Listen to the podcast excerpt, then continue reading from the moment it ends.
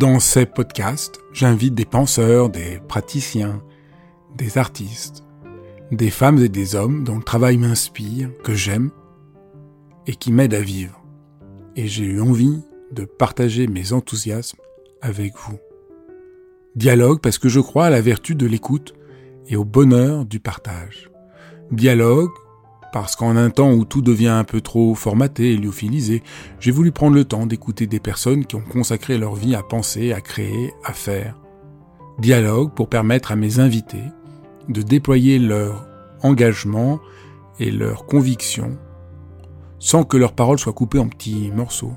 Dialogue pour pouvoir être transformé en les écoutant, transformé par une parole vraie quand on a un problème, quand on veut changer quelque chose dans notre vie, on s'y prend mal. Et c'est pour nous expliquer pourquoi on s'y prend mal et comment on pourrait faire que je reçois dans cet épisode de dialogue Kevin Finel. Bonjour euh, Kevin, je suis vraiment très heureux de te recevoir dans Dialogue pour ton nouveau livre, Explorer les capacités de votre cerveau. Alors ce qui est vraiment euh, impressionnant dans ton livre, c'est qu'on peut apprendre plein de choses surmonter une émotion, dépasser ses peurs profondes, régler ses conflits intérieurs, s'apaiser, se concentrer sur commande, développer son intuition, s'endormir, etc. Comme s'il y avait aujourd'hui des possibilités pour euh, travailler sur les capacités de notre cerveau. C'est l'envie en tout cas de, partager ça, oui. J'ai l'impression que notre cerveau reste une forme d'inconnu en nous. Il n'y a, a, jamais personne qui nous a vraiment dit comment ça fonctionnait. On, l'utilise parce que euh, dans la vie, on été obligé d'utiliser plein de choses, d'apprendre, de faire des choses, mais, mais à aucun moment on a pris un temps pour se dire mais comment je fonctionne? Alors le cerveau, pour moi, c'est une porte d'entrée parce que c'est plus que le cerveau, c'est l'humain finalement. À l'ère des neurosciences, le cerveau peut avoir un côté euh, attirant, il y a une énigme à comprendre, mais au fond, c'est comment je fonctionne en tant qu'être humain, qui est, qui est, une question fondamentale. Et je crois qu'on a assez peu de temps pour y penser et assez peu d'occasions de, de le faire. Moi, j'aurais adoré qu'à l'école, qui, m'a beaucoup pesé, on m'ait appris ça. Que, bah, parce qu'on ne sait pas du tout que ça peut s'apprendre, toutes ces choses-là de, la vie. Et, c'est étrange quand on y pense, non? Ah, C'est euh, étrange. Je, prends souvent cet exemple, tu sais, mais à l'école, euh, tous les profs nous ont dit d'apprendre, mais il n'y en a aucun qui nous a donné euh, ne serait-ce que des, des, pistes de réflexion pour savoir comment on apprenait, des conseils pratiques pour savoir comment on apprenait. Euh, je sais pas toi comment tu faisais? Moi, quand on me disait apprendre, j'avais cru comprendre qu'il fallait euh, lire jusqu'à savoir à peu près par cœur quelque chose. J'avais une, plutôt une bonne mémoire, donc ça allait assez vite. Mais je voyais bien que pour les autres, c'était pas forcément toujours le cas. Il y avait des gens qui allaient plus vite, d'autres moins vite. Mais euh, quand quelqu'un avait du mal à apprendre, il n'y a jamais personne qui lui disait bon comment tu fais? Et euh, est-ce que je peux t'aider à le faire mieux? Et j'avais l'impression que c'était vraiment un coup de bol. Soit on avait les bons fonctionnements, soit on n'avait pas les bons fonctionnements. Et je crois qu'en plus ça développe l'idée que c'est une sorte de, de capacité innée alors que je, suis persuadé d'une chose, et puis c'est pas qu'une conviction, c'est des choses qu'on peut voir sur le terrain, c'est que ce sont des capacités qu'on peut apprendre, développer, euh, comprendre aussi, et même, je trouve, euh, adapter à, notre personnalité. Comment tu t'es euh, penché, intéressé, voire même engagé à essayer de comprendre un peu mieux comment faire, bah, comment, comment être un être humain au fond, comment prendre appui sur nos capacités. C'est parti un peu de ce que tu disais, parce que je m'ennuyais beaucoup à l'école, en fait. Et ah, j'étais pas tout seul alors. je pense qu'on était nombreux. Et il y avait quelques matières que j'aimais bien, mais souvent parce que les, enseignants étaient intéressants. Et, euh, et du coup, je, cet ennui-là m'amenait vraiment à réfléchir sur mais qu'est-ce que je fais là, en fait, tout simplement. Et, et j'avais l'impression d'une perte de temps incroyable. Euh, comme si en fait des années s'étiraient. Pour moi, c'était un purgatoire vraiment l'école. C'était, j'attendais vraiment que ça se finisse avec euh, un empressement euh, très très fort. Euh, et, je me disais, mais comment peut-être un peu moins souffrir? Donc j'essayais de, de, faire des choses un peu différentes. Et, je suis tombé euh, un peu par hasard sur euh, des livres de, de, psychothérapie, des livres qui parlaient un petit peu du fonctionnement humain, des émotions, avec ce qu'on pouvait trouver à l'époque. Et notamment un personnage qui était la porte d'entrée de ça, Jacques Salomé, qui était pour moi une première porte ouverte, en tout cas dans, dans le domaine assez large de tout ce qu'on va appeler le, la, voilà, la psychothérapie au sens large. Euh, et j'ai eu la sensation en fait qu'il y avait quelque chose d'essentiel à comprendre dans tout ça. Et je ne comprenais pas pourquoi justement euh, il n'y avait aucune matière à l'école qui en parlait. C'est comme ça que tu as exploré euh, les différentes, nos différentes capacités. Est-ce que tu peux présenter un peu ce que tu fais aujourd'hui? Ah, écoute, aujourd'hui, je m'occupe. en fait, ce qui me prend peut-être le plus de temps, c'est de m'occuper d'une école d'hypnose où je forme des professionnels de l'accompagnement. Donc c'est pas de l'hypnose de spectacle, c'est de l'hypnose d'accompagnement. Euh, et ce sont des professionnels qui vont aider d'autres personnes à mieux gérer énormément de choses dans leur vie. Ça va euh, de problématiques émotionnelles à des problématiques de type euh, deuil, rupture, etc. En passant par euh, bah, tout ce qui va nous aider à mieux vivre notre vie. Accolé à cette, euh, à, à cette école, il y a un centre de recherche plutôt orienté vers la psychologie cognitive, mais au, au sens un peu plus large aussi, on y met de l'anthropologie, des neurosciences, on essaie d'avoir une approche pluridisciplinaire pour mieux comprendre justement et continuer à investiguer sur le, sur le fonctionnement humain. Euh, et à côté de ça, moi je m'intéresse aussi beaucoup à l'auto-hypnose, que je crois beaucoup en l'autonomie, donc c'est ce qu'a donné ce livre. Mais euh, depuis très longtemps, en fait, j'essaie d'enseigner des, des, méthodes pour que les gens puissent s'approprier leur fonctionnement. Parce que je pense que c'est quelque chose qui doit euh, se faire avec une recherche personnelle et que euh, bah, y a vraiment besoin aujourd'hui de donner des outils aux gens pour, euh, pour pouvoir commencer ce voyage. Alors comment faire le lien? Parce que ce lien entre se comprendre, prendre, savoir comment travailler avec sa peur, ses émotions, etc et euh, l'auto-hypnose, voilà, qui n'est pas si évident pour encore euh, beaucoup de, de, de, gens, même si sur ma chaîne, je suis sûr que les gens commencent à être familiers, puisque je donne souvent place à, à l'hypnose, mmh. mais peut-être euh, ça vaut la peine d'essayer de, de, redire quel est le lien entre les deux. Alors c'est à la fois très simple et très complexe. Euh, très simple parce que, en, en quelques mots, bah, tout simplement, la plupart de nos fonctionnements sont complètement euh, inconscient à l'intérieur de nous. C'est-à-dire que on va avoir des réflexes, on va avoir des envies, on va avoir des besoins, on va avoir des peurs, on va avoir des, des désirs, et tout ça nous arrive. Et quelque part, notre partie consciente, elle est vraiment un peu spectatrice de tout ça. Euh, en tout cas, c'est l'état euh, ordinaire pour la plupart des personnes, parce que tout simplement, encore une fois, on n'a pas appris à, à, fonctionner autrement. Donc quelqu'un va avoir une compulsion, par exemple, ou quelqu'un va euh, ruminer le soir et ça va l'empêcher de dormir il peut pas y faire grand chose à part le constater. Il va simplement se dire, bah voilà, là, je, je dors pas. Euh, et on peut déjà euh, se dire que c'est euh, que c'est assez étrange de vivre en grande partie des choses qu'on n'a ni choisies ni décidées. Quand elles nous vont, ça nous semble naturel. Puis dès que ça nous va pas vraiment, on, a simplement la sensation d'une impuissance par rapport à ça. Euh, et dans notre état de conscience ordinaire, bah, il n'y a rien de plus que le constat qui est possible.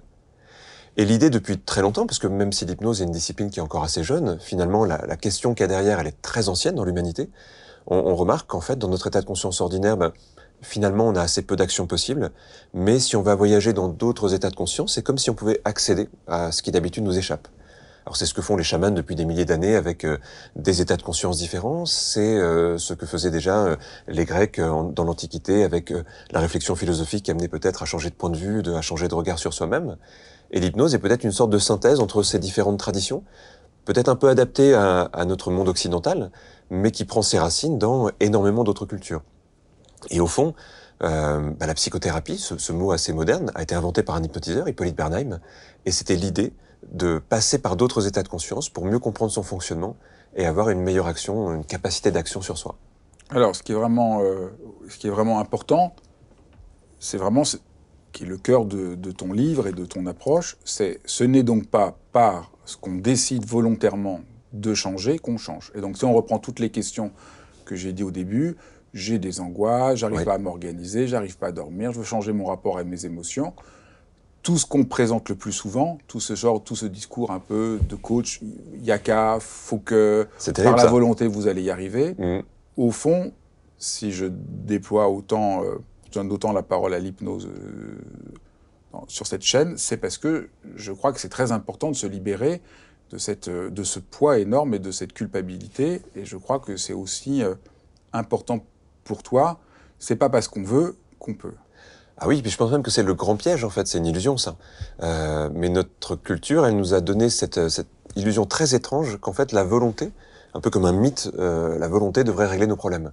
Quand quelqu'un est en surpoids, on lui dit bah quand même tu devrais te contrôler un peu. Quand quelqu'un a du mal à endormir, on dit apaise-toi. Quand un enfant a du mal à apprendre, on lui dit concentre-toi. Et, et, à chaque fois, on a l'impression qu'il doit trouver par la, par la volonté un, un remède à, à, sa problématique. Et en fait, comme tu le dis, ça entretient la culpabilité parce que ça ne marche pas. Ça ne marche pas et ça donne l'impression à un être humain qu'il n'est jamais assez, en plus. Qu'il doit faire plus, plus, plus. Donc c'est hyper angoissant. Et, euh, et surtout, ça ne correspond pas du tout au fonctionnement naturel de quelqu'un. Le, problème, je pense, vient des personnes qui, qui ont moins de problèmes que les autres et qui ont l'impression que c'est leur volonté qui les a aidés, alors qu'en fait, c'est aussi une illusion. Quand, quand quelqu'un arrive à arrêter une compulsion par lui-même et qui dit euh, j'ai réussi par ma volonté, mais il se trompe lui-même en fait. C'est pas du tout sa volonté qui l'a aidé. C'est euh, si on essaie de décomposer cette idée de volonté, on s'aperçoit que elle ne, repose sur rien quasiment. Euh, il n'y a pas des gens qui auraient plus ou moins de volonté, comme une sorte de, capacité qu'on aurait ou, de compétences qui, qui se développeraient. Souvent, on change parce qu'on est en accord avec nous-mêmes en fait. Il y a, y a, quelque chose qui dysfonctionne en moi. Euh, Peut-être même que ça s'est installé avec le temps, de manière assez invisible. Puis tout d'un coup, je, je sens que ce n'est plus moi. Par exemple, j'ai un comportement, il ne va plus ce comportement, ça. Je me sens pas à l'aise avec ce comportement eh bien pour, en changer, euh, si j'essaie de lutter contre, ce comportement, il va grandir encore plus la plupart du temps. C'est ce que vivent les gens qui ont des compulsions. Ils essayent de changer et puis s'opposent à, une force euh, qui, leur revient, qui, qui, est vraiment quelque chose qui vient de leur propre inconscient et qui va résister au changement. Et donc c'est un, un jeu infini parce que la personne va dire il faut encore plus de volonté, ça va revenir encore plus fort et puis finalement au bout d'un moment on abandonne et un des endroits où on voit bien ça, parce que c'est très visible, c'est les gens qui font des régimes yo-yo. Ils vont perdre quelques kilos, reprendre, perdre, et finalement ils finissent par dérégler leur corps et, euh, et abandonner avec l'impression qu'ils sont bons à rien, alors qu'en fait ils cherchent juste au mauvais endroit. Et je crois que l'hypnose, la première chose qu'elle nous invite à faire, c'est à nous dire, il n'y a pas de problème. Euh, il y a simplement besoin de comprendre qu'est-ce qui se passe à l'intérieur. Un peu comme si on allait euh, euh, plonger en nous pour comprendre, mais qu'est-ce qui fait qu'il y a quelque chose qui ne fonctionne pas comme on aimerait que ça fonctionne et on va s'apercevoir qu'en fait, il y a une raison à ça, même plusieurs raisons à ça, souvent, et que c'est à partir de là qu'on va pouvoir euh, explorer et travailler. Alors, est-ce qu'on peut prendre euh, un exemple euh, Une des premières, Un des premiers points que tu, tu évoques, c'est vaincre ses peurs et retrouver confiance? Oui, bien sûr. Alors, quelquefois, les titres comme ça sont, sont un peu accrocheurs, mais euh, au fond, on dit vaincre ses peurs, et ça pourrait donner une vision un peu guerrière de ça. Mais au fond, une peur, elle est vraiment là pour nous protéger à la base. Euh, c'est quelque chose qui est très important d'avoir une peur. Les gens qui ont peu de peur se mettent en danger en, permanence quelque part. Donc c'est plutôt une belle émotion. Mais on, on, a appris à, je pense, dans, dans la vie aussi, à, à, mettre un peu de côté les émotions qu'on n'aimait pas trop. Et la première étape, c'est d'apprendre à aimer ces émotions-là. Que ce soit la peur, que ce soit euh, euh le stress, que ce soit euh, la tristesse, ce sont des, des émotions qui sont magnifiques en fait. Et quand notre corps nous donne une peur, quand il nous indique qu'il y a quelque chose, c'est que lui croit qu'il y a un danger. Euh, souvent, ce sont des fonctionnements très archaïques, les fonctionnements de nos peurs. On, on oublie une chose, c'est que notre cerveau, il a, il a quasiment pas évalué, évolué en, en 500 000 ans. On a encore des réflexes qui datent de nos ancêtres qui vivaient euh, dans un univers extrêmement précaire, qui vivaient avec une insécurité permanente. Et on est un peu les survivants de ceux qui ont eu un peu mieux peur que les autres. Ceux qui n'avaient pas assez peur, en fait, ils se sont fait bouffer euh, par des prédateurs, ils n'ont pas pu transmettre leur patrimoine génétique, et, nous, on est les survivants de ceux qui étaient un peu plus paranoïaques que les autres. Donc c'est plutôt un trait de survie, au fond. Simplement, quand notre corps nous indique une peur, ben, ça nous amène simplement à, à voir qu'est-ce qui se passe. Et parfois, la peur, elle est là pour une bonne raison, et parfois, elle n'est pas là pour une bonne raison. Si je peux juste faire une parenthèse, là, c'est vraiment important pour tous ceux qui nous écoutent de sortir donc de l'idée qu'il y a des émotions positives et des émotions négatives. Ah oui, ça, c'est oui. un des grands, c'est euh, terrible. une des grandes confusions qu'on crée. Donc euh, partout, les gens croient qu'il faut cultiver les émotions positives et rejeter les émotions négatives. Et ça, c'est vraiment euh, une très mauvaise sens, idée. Il y a une palette émotionnelle. Ce serait comme un peintre qui dirait, moi, je, je pas de rouge. Alors ça peut être un exercice de style. Pourquoi pas hein, pendant un temps, mais, mais c'est vraiment un exercice de style parce qu'au fond, euh, c'est parce qu'il y a toute la palette que c'est intéressant. Euh, et qu'est-ce que serait la joie si on ne connaît pas la tristesse En fait, ça n'aurait pas de sens. Et par exemple, quand on fait un travail en hypnose avec quelqu'un, on, va lui proposer d'aller vraiment découvrir ses émotions et peut-être d'aller plonger parfois dans la tristesse la plus profonde pour qu'il comprenne ce que c'est qu'il en ait plus peur. Euh, qu'ensuite il soit plus en train de se défendre contre ça, mais qu'il soit capable de l'accueillir parce que bah, dans une vie c'est normal d'être triste à certains moments et c'est pas grave en fait. Euh, par contre, si on va si on dépasse la peur de ça et qu'on va vraiment vivre cette émotion, eh ben on va aussi accueillir l'émotion opposée et on va élargir le spectre de ces émotions. Et puis, je crois que tout simplement, ça pourrait presque être une définition d'être en vie, d'aller voir ces émotions. Donc la, la, peur, par exemple, il ne s'agit pas de, de, la couper, euh, de s'en dissocier comme si on devenait une sorte d'automate ou un robot. Il s'agit d'aller euh, bah, se laisser porter aussi par elle pour comprendre où elle nous amène. Et parfois, il y a quelque chose à apaiser, parce qu'il euh, y a des peurs qui sont simplement plus utiles. Et parfois, il y a des choses aussi à écouter à l'intérieur de nous. Et en les écoutant, on peut peut-être les rediriger pour pas qu'elles nous paralysent la peur, pour qu'elles nous aident à avancer. Mais c'est pas en s'en débarrassant, c'est plutôt euh, en, la, en la chevauchant, cette peur qu'on va, qu'on va vivre quelque chose d'intéressant. Donc avec la peur, il y a deux solutions. Soit la peur, elle est là pour me dire quelque chose que j'ai besoin d'entendre, soit elle a un réflexe archaïque dépassé. Oui. Et donc là, à ce moment-là, il faut que j'arrive à lui dire que elle s'inquiète. Or, il n'y a, a pas de raison de s'inquiéter à ce moment-là. On va la rediriger. je prends un exemple tout bête, mais quelqu'un qui... à la base, la peur, elle nous amène vers trois choses. C'est, par exemple, le, réflexe de se figer, dans certains cas. c'est un réflexe archaïque, parce que dans, la nature, les prédateurs voient bien les mouvements, donc se figer peut être un bon réflexe de survie.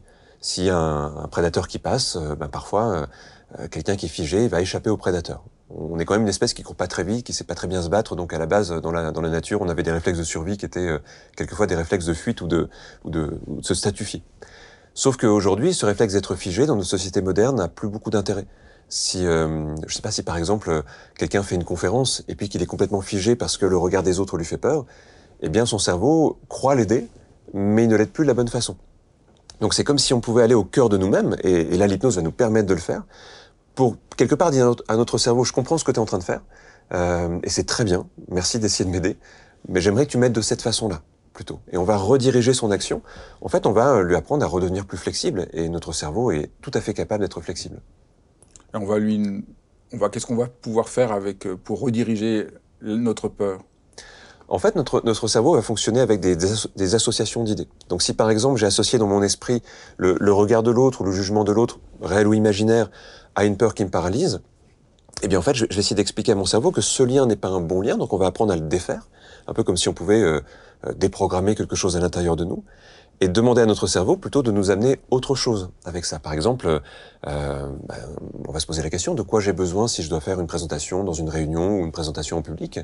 Eh bien peut-être que j'ai besoin euh, d'être à l'écoute des gens, peut-être que j'ai besoin de, de, mieux comprendre ce que j'ai envie de transmettre, de me connecter à mon émotion. Et donc, on va créer une autre association d'idées dans le cerveau pour qu'il s'associe à quelque chose qui nous est vraiment utile. Et en fait, quand notre cerveau comprend qu'on fait quelque chose de bon pour nous, ben, il diminue le niveau d'alarme parce qu'il sent bien que ce n'est plus ça qui est nécessaire et ça nous amène plutôt une émotion euh, euh, avec laquelle on va pouvoir faire quelque chose et pas une émotion qui nous, qui nous paralyse. Alors, autre exercice, autre approche pour retrouver confiance. C'est aussi quelque chose de... tu, abordes des, des questions qui touchent tout le monde. Oui. Comment on fait pour euh, quand on sent qu'on n'a pas confiance? Il y, a plusieurs propositions dans le livre parce que ça peut venir de, choses qui sont un peu différentes. Je vais en prendre une qui est liée à une notion qu'on appelle l'estime de soi. L'estime de soi, à la base, ça a été théorisé comme euh, ce qui résulte de la différence entre ce que je crois que les autres attendent de moi et ce que je crois être en train de vivre ou de faire. Donc par exemple, si je pense que les autres attendent quelque chose de très fort de moi et que je m'en sens pas capable, eh ben, ça va me créer un déficit d'estime. Et ça, ça vient souvent dans l'enfance. Je sais pas si tu as vécu des choses comme ça. Euh, moi, je me rappelle, par exemple, à l'école, il y avait souvent des enseignants qui disaient « peut mieux faire ».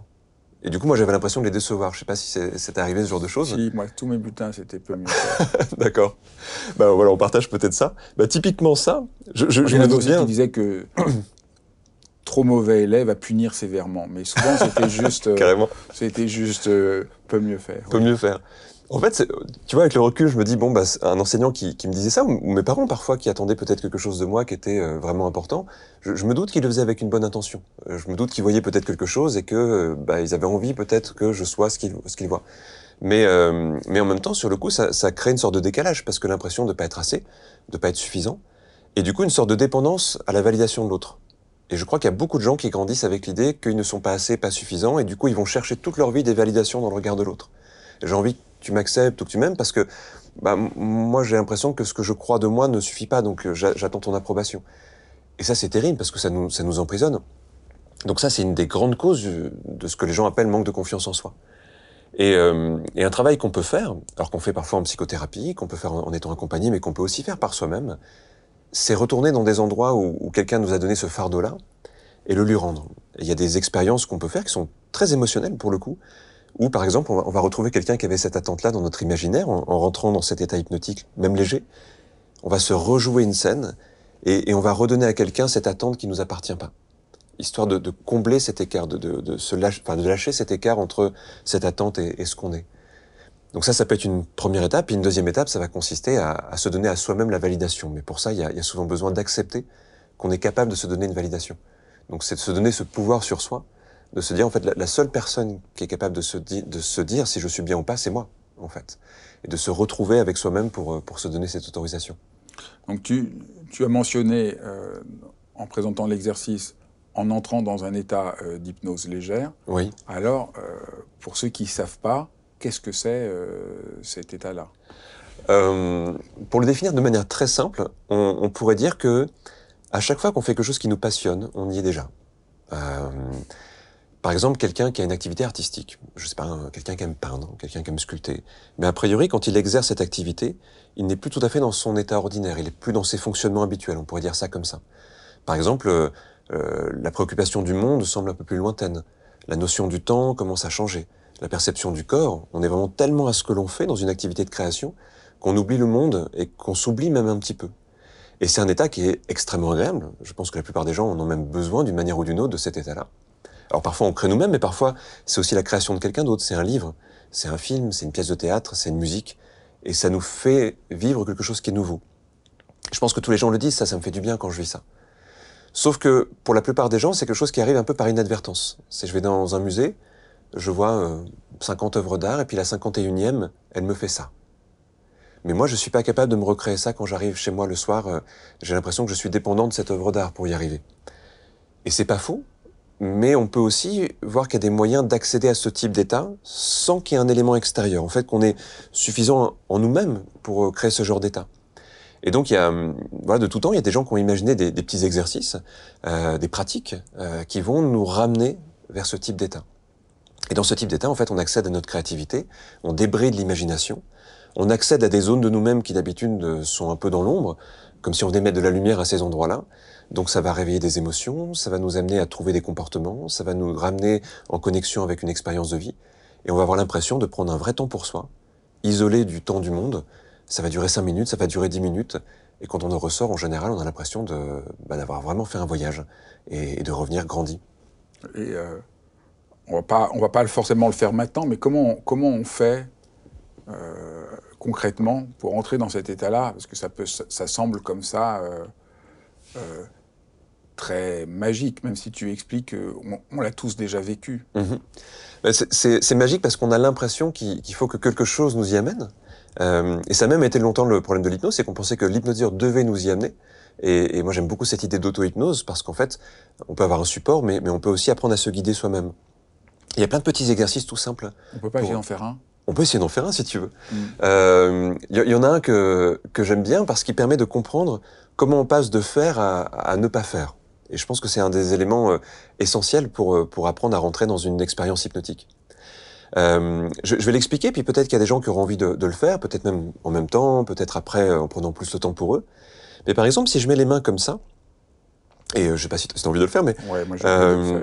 et que volontairement j'essaie de les approcher le plus lentement possible l'une de l'autre.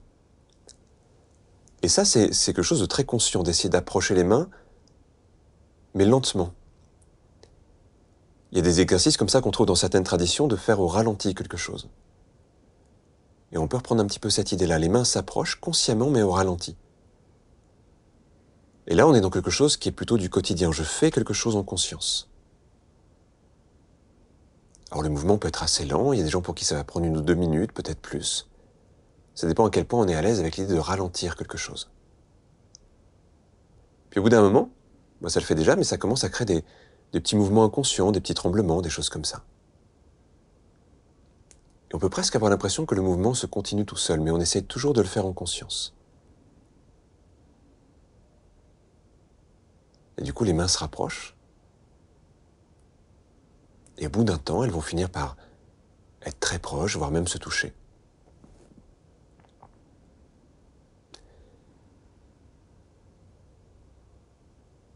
Et ce mouvement est toujours très conscient.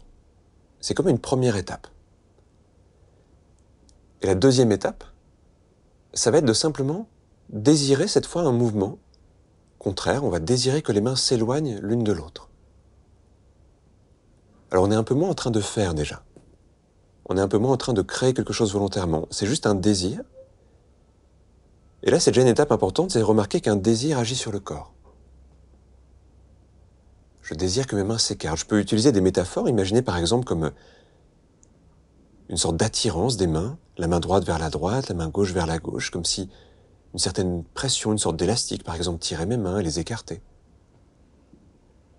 Et là on est un peu entre les deux, je fais, mais en même temps ça se fait un peu tout seul.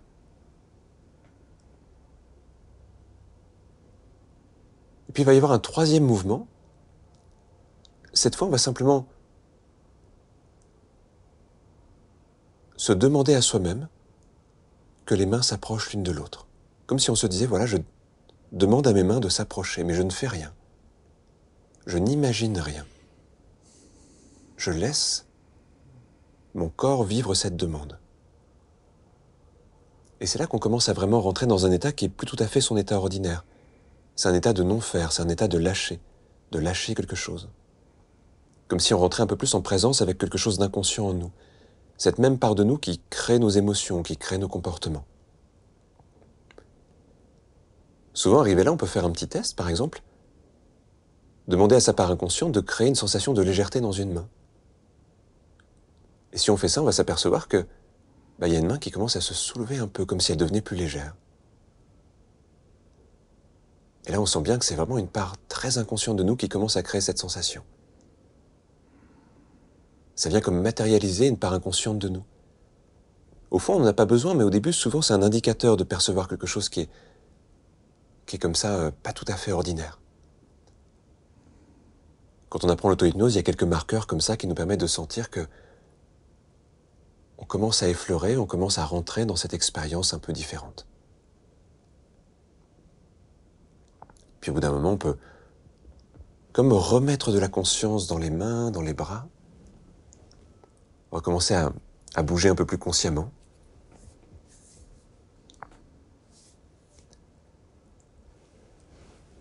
Se reconnecter au corps, à la respiration, ouvrir les yeux.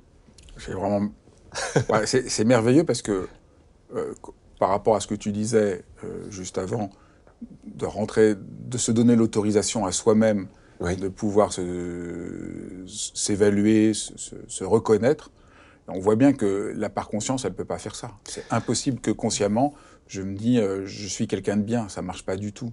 Ah oui, c'est marrant parce que c'est les gens, les gens qui pensent à l'hypnose parfois pensent à la méthode Coué de quelqu'un qui se dirait tous les jours je veux bien et tout ça.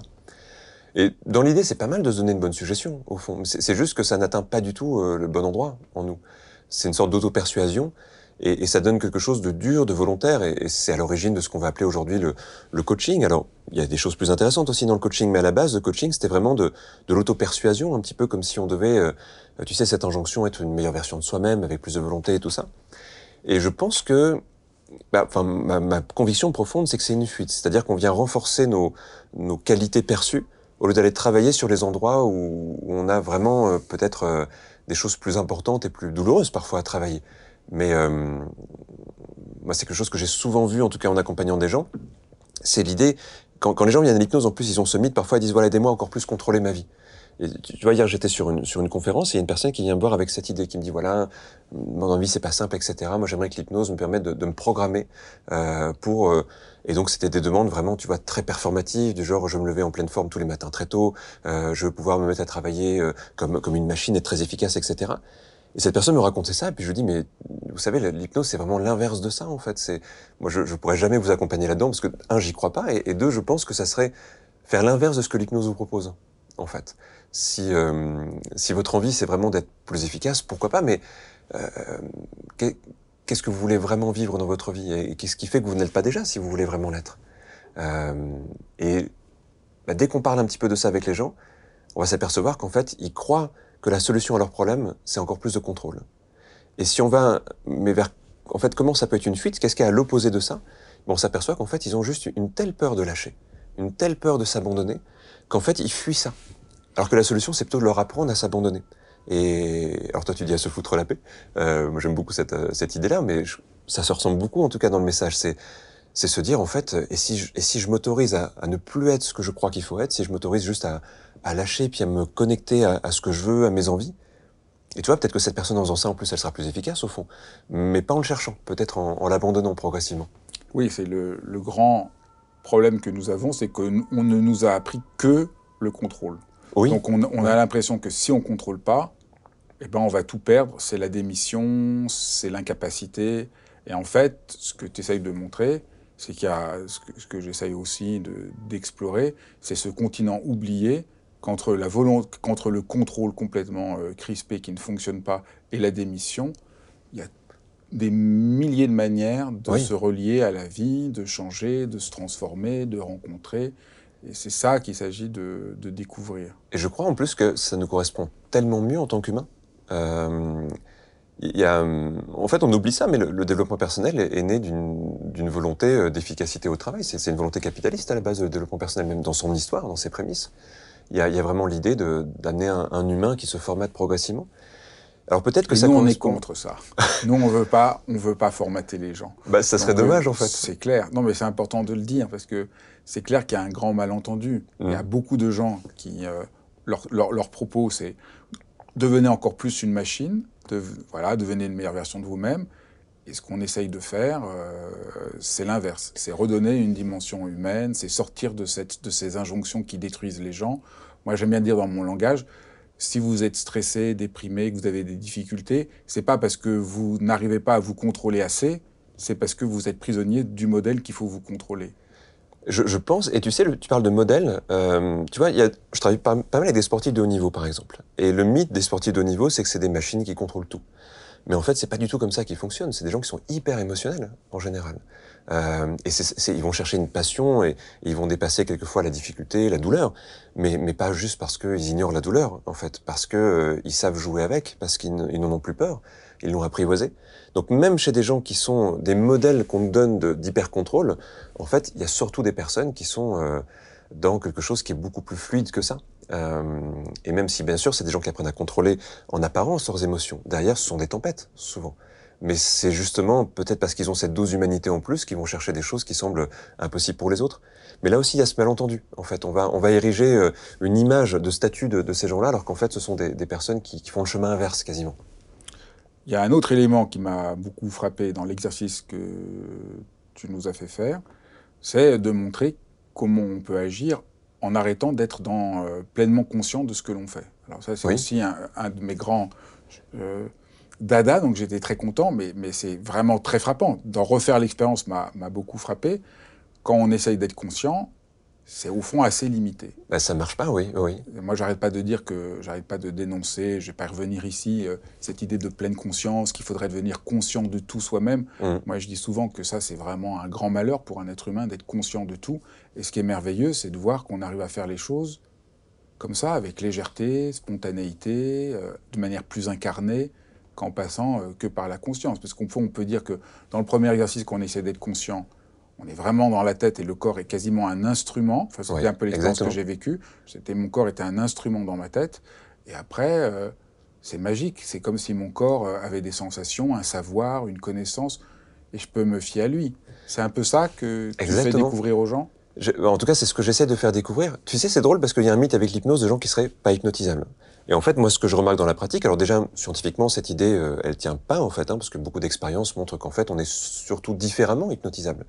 Comme on est tous euh, sensibles à des musiques différentes, par exemple. On pourrait dire euh. hypnotisable, ça veut juste dire entrer dans un état où ce n'est plus la conscience auto-centrée et le contrôle qui domine et que tout le monde est capable de vivre sans ça. contrôler. Et c'est sûr que quelqu'un qui a une vie plus artistique va être plus familier avec ça. Tu vois, un, comédien qui est habitué à monter sur scène et, à vivre quelque chose et, à, se laisser surprendre par ce qu'il vit, c'est son métier tous les jours. L'hypnose, en deux minutes, il va rentrer très vite dans des expériences parfois très fortes. Quelqu'un qui a une vie euh, ou un métier, par exemple, qui nous laisse peu ce genre d'occasion, il va avoir peut-être un peu plus de temps au début. Mais c'est juste au début parce que ça s'entraîne très vite, cette faculté-là. Il faut juste se prendre un petit peu de temps pour ça. Et puis il y a une population avec laquelle parfois c'est un peu plus complexe, c'est les gens qui ont vécu des choses très dures dans leur vie. Les gens par exemple qui ont vécu des, des traumatismes importants, des psychotraumatismes. Parce que très souvent la réponse au psychotraumatisme, c'est d'essayer de plus contrôler pour ne pas que ça revienne. Et pourtant, et c'est un peu ce que je disais tout à l'heure, c'est une réponse peut-être euh, bonne à court terme, mais très mauvaise à long terme. Et avec des gens qui ont vécu des, traumatismes importants, par exemple un exercice comme celui-là est effrayant. La première fois qu'ils vivent la main qui commence à bouger un peu toute seule, ils arrêtent. Et ce qu'on fait dans ces moments-là, c'est qu'on essaie juste de les resécuriser. Bah, on le refait une deuxième fois, puis on le refait une troisième fois.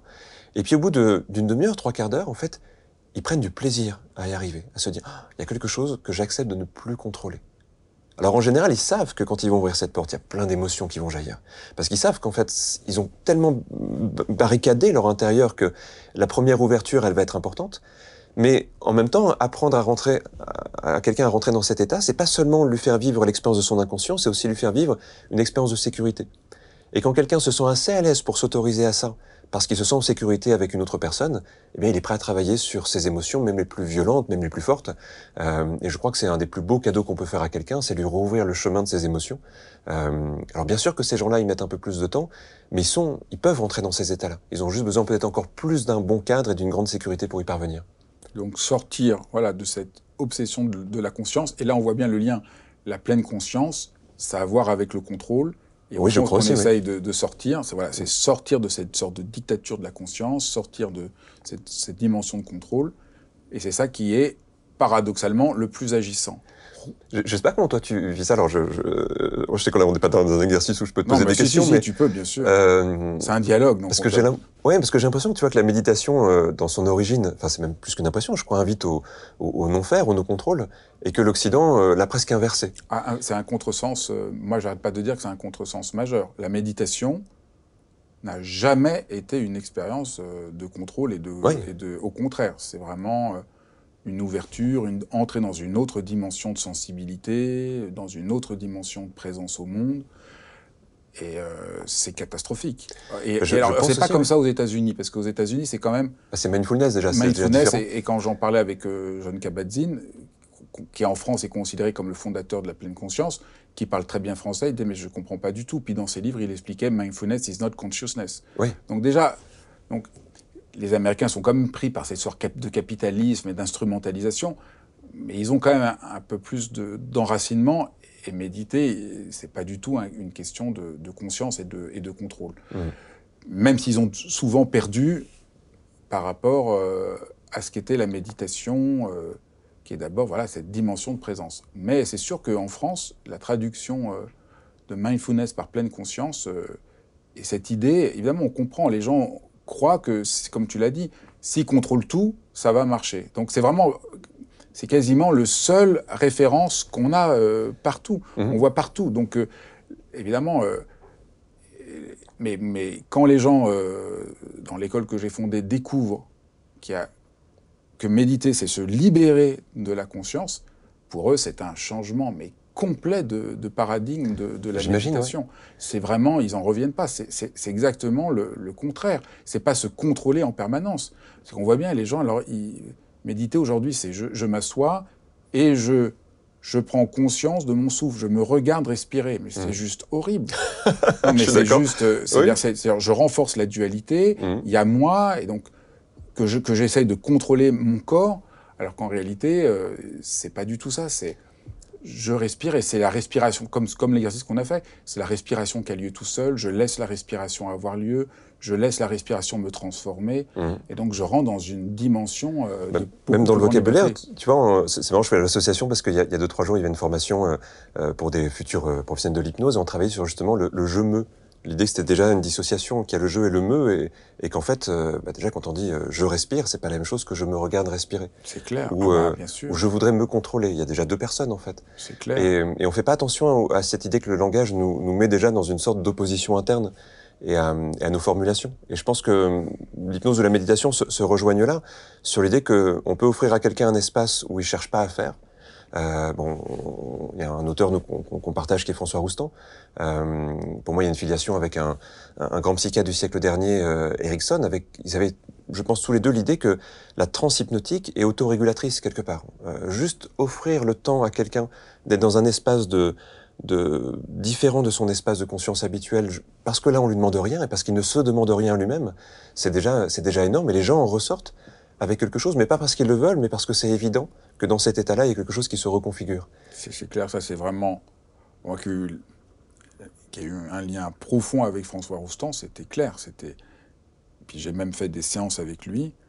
C'était incroyable. Tu- on il ouvrait un espace, rien, Mhm. et dans cet espace, notre vie se reconfigure autrement. Oui. Et ça, c'était euh, complètement. euh, c'est vrai que là, ça a l'air un peu surprenant.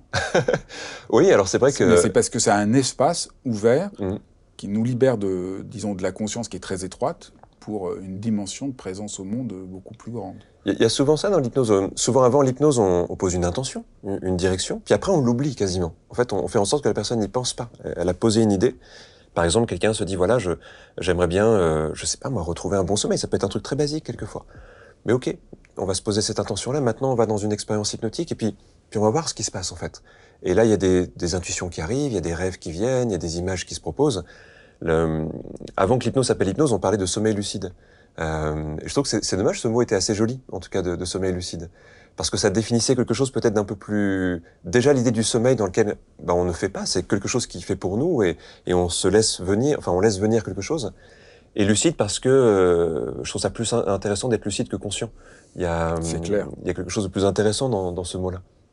Alors, non, on va pas prendre tous les nombreux euh, problèmes que tu essayes de, de, de, déplier, de libérer, mais la peur de l'échec. Est-ce qu'on ah. peut Parce que je trouve que c'est bien de voir toute la profondeur de l'approche et en même temps à quel point c'est très très concret. Ton, ton livre donne vraiment des exercices très simples. Alors la peur de l'échec. Bah, c'est l'idée, oui, parce que je me dis qu'on arrive à ces domaines-là en, cherchant une solution. Donc, euh, ben, pourquoi pas partir d'une demande ou d'une réflexion qu'on a. Et la, la peur de l'échec, elle, elle, peut être aussi avec multiples, de multiples origines. Mais je pense que très souvent, c'est un apprentissage. Euh, c'est cette idée un peu, un peu étrange qu'il faudrait bien faire avant d'avoir appris. Euh, on s'imagine déjà qu'il faudrait être bon avant d'avoir pris le temps de découvrir, d'apprendre et, et de s'entraîner. Donc c'est une sorte d'injonction qu'on se fait à nous-mêmes. Et euh, bah, dans le livre, je propose plusieurs euh, réflexions, plusieurs expériences autour de ça, notamment euh, quelque chose qui nous ramène juste dans le faire et dans le et dans le jeu, le jeu JEU pour le coup. On, en fait, ça. Alors j'essaie aussi à chaque chapitre de mettre quelques quelques idées sur le fonctionnement humain, mais très simple pour que les gens puissent se les approprier. Mais par exemple là-dessus, bah, tous les tous les mammifères apprennent en jouant. Et on est des mammifères. On est censé apprendre par le jeu c'est très étrange que notre éducation nous ait appris à apprendre par euh, le, labeur, par quelque chose qui est un peu, un peu dur, un peu. Euh, et en fait, euh, c'est en jouant, c'est en se rappelant qu'on est là en train de tester quelque chose et de vivre quelque chose, qu'on se libère de la peur de, de l'échec. Donc là, je propose une expérience justement qui, qui, nous déconnecte du résultat et qui nous ramène vraiment sur, sur l'instant. Donc en passant par notre état de conscience, en plus c'est intéressant parce que dès qu'on est en hypnose, on, oublie le futur et le passé normalement. On, est juste ici et maintenant, on est juste en train de, vivre une expérience. Et tu sais, je prends, ce témoignage qu'on a souvent, par exemple, des, euh, musiciens qui vont dire que euh, je discutais avec un musicien, de, un pianiste de jazz il y a pas longtemps, qui me disait que lui, quand il arrive sur scène, il oublie tout. Euh, il commence à jouer et son corps joue. Et il s'émerveille simplement de, son corps qui joue. Et, je pense que c'est à ça qu'on peut arriver. Et du coup, l'expérience qui est proposée dedans nous, nous ramène vers cette idée d'être juste en train de, voilà, de, faire quelque chose. Et si je suis en train d'apprendre quelque chose, bah, je, m'émerveille d'apprendre à faire quelque chose. Alors, euh, peut-être on prend encore un autre, euh, un dernier cas, savoir se fixer euh, un objectif. Oui. C'est alors l'appareil, ça part d'une idée toute simple, c'est que beaucoup de gens ont des rêves, des projets, des envies. Et je sais pas si ça te fait ça. Parfois, il y a des gens, tu les croises. Il y a six mois, il y a un an, ils t'ont parlé d'un rêve. Puis tu dis, attendez-vous de, de ce rêve-là? Et ils te disent, ben, oh, je pense que l'année prochaine, je le ferai. Et puis. c'est ben, vrai, on voit plein de gens qui sont comme ça, euh, qui rêvent et qui ont du mal à rentrer dans, dans le réel. Ouais, et c'est dommage parce que tu sens que ça les touche pourtant. Et c'est comme si euh, le temps avançait, mais leur, leur, rêve avec eux. Comme s'ils se rapprochaient pas de ça. Et en fait, bah, là-dessus, il y a tout simplement des, des personnes qui ont essayé de, de, comprendre comment faisaient les personnes qui arrivaient à, à organiser leur, leur avancée. Et on s'aperçoit déjà que bah, y a plusieurs idées toutes simples, mais on va déjà morceler l'objectif, c'est-à-dire euh, se donner des, des, points de passage quelque part. Et puis, euh, et puis surtout, euh, essayer de rendre digeste ces points de passage. Donc il y a toute une petite méthode que je propose qui consiste à, à se créer une connexion entre soi et puis ce qu'on qu'on vise, à le, à le décomposer euh, et à avancer. Un, Prenons un exemple. Qu'est-ce qu'on pourrait prendre comme exemple? Bah tiens, quelqu'un qui écrit un livre, par exemple, euh, puisqu'on parle de livres. Euh, tu vois, il y a plein de gens qui ont envie d'écrire un livre, et quand tu parles avec eux, ils disent, mais j'ai une super idée, j'ai un projet, etc. J'ai un ami comme ça, ça fait dix ans, qui me dit qu'il va, qu'il écrire un livre. À chaque fois, je dis, il faut faire une séance d'hypnose si tu veux, puis bon, peut-être qu'on la fera un jour. Euh, et à chaque fois, c'est un monument. Il se dit, mais euh, si je me mets devant ma feuille là, je sais pas par quoi commencer et tout ça. Et l'idée en, hypnose, quelquefois, c'est simplement d'aller décomposer tout le processus, donc comme une sorte de ligne temporelle, comme ça, qu'on va s'imaginer. Il y a l'aboutissement, avec peut-être le livre qui sort, mais avant, il y, a, toutes les étapes. Et puis, on va, on va revenir vraiment vers l'élan du présent. Et on va reconnecter l'élan du présent à, à la source de motivation en fait, on va rendre presque euh, insupportable le fait de ne pas passer à l'action quand on, quand on fait ça. Comme s'il y avait une envie, simplement. Ça déborde, ça jaillit, l'envie de passer à l'action. Euh, et quand on arrive à ça, ben, en fait, une personne, elle va pas repousser. Euh, et à la limite, elle va inverser le processus. C'est-à-dire, euh, bah, ce soir, je pourrais peut-être, euh, je sais pas moi, sortir voir des amis, mais j'ai tellement envie, en fait, de, me mettre devant cette page et de commencer à écrire. Donc, on va morceler et surtout se relier à notre but motivationnel. c'est euh, quoi la valeur qu'il y a derrière, c'est quoi la recherche qu'il y a derrière? Et on va créer à partir de là une prise de conscience de, de l'urgence de faire ce qu'on aime vraiment.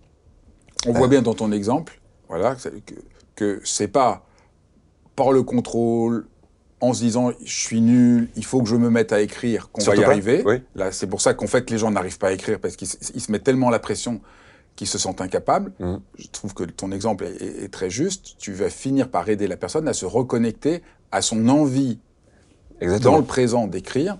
Et à partir de là, ça devient plus facile. Et en fait, son, sa volonté d'écrire le livre l'empêche de toucher son désir concret d'écrire. Oui, et de se mettre à, à écrire, souvent, on, se déconnecte de, nos, de, de, ce qui fait sens dans notre vie. De, moi, j'appelle ça des buts motivationnels, on pourrait appeler ça des valeurs, des choses comme ça.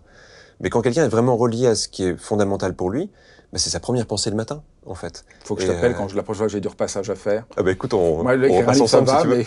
Mais, pour faire mon repassage, j'ai plus de mal, il faudrait que je t'appelle. Est-ce que c'est vraiment lié à une valeur importante de faire du repassage? Non, mais il faut que tu trouves, faut que je trouve une solution pour m'y mettre et pas, et pas, et pas repousser. D'accord. Oh, on peut faire quelque chose là-dessus. Ouais, euh... C'est un objectif, ça peut être ça aussi. Mais tu vois, l'exemple est bon parce que parfois il y a aussi des choses qu'on repousse parce que en fait on n'aime pas les faire. Et, et c'est pas grave de pas aimer les faire.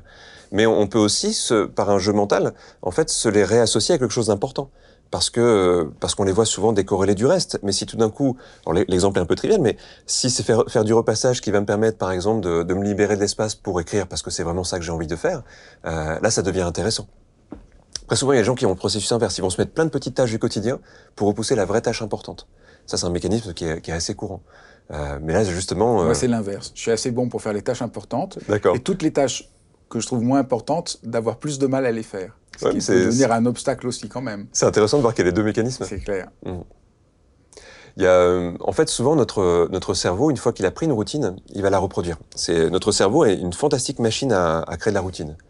Ça, c'est fondamental de le comprendre parce que c'est comme ça qu'on survit. On, on, a tellement appris à répondre de manière automatique à des milliers de choses dans notre vie depuis notre petite enfance parce que c'était une fonction de survie. Et euh, il faut imaginer comme un sillon, en fait, qui est creusé à chaque fois qu'on exerce la routine. Et le sillon, il va devenir de plus en plus euh, creusé au fur et à mesure de notre vie. Et l'idée de l'hypnose, c'est nous faire sortir de la ornière, en fait. C'est nous faire euh, sortir du sillon qu'on qu s'est creusé et, et, donc creuser tout doucement un autre. Donc de, de, changer le chemin, le trajet par lequel passent nos, nos, nos sentiments, nos réflexes, nos envies. Et, euh, et, on peut recréer une nouvelle voie assez facilement, en fait, dans, dans ces états-là. Bah écoute, merci beaucoup. C'est vraiment passionnant de, de t'écouter. J'espère que ça donnera merci. envie à tout le monde de, voilà, de mieux se comprendre, de découvrir des tas de manières autres de, se, de, voilà, de, de changer, d'agir, de, de, dépasser nos peurs, de se rencontrer. Ben, merci infiniment. C'est un plaisir. Merci à toi. Merci d'avoir suivi cet épisode de dialogue jusqu'au bout. Ben, bravo. Si vous avez aimé, n'hésitez pas à partager, à vous abonner à la chaîne pour ne pas manquer les prochains épisodes et je vous dis à très vite. Je vous embrasse tous.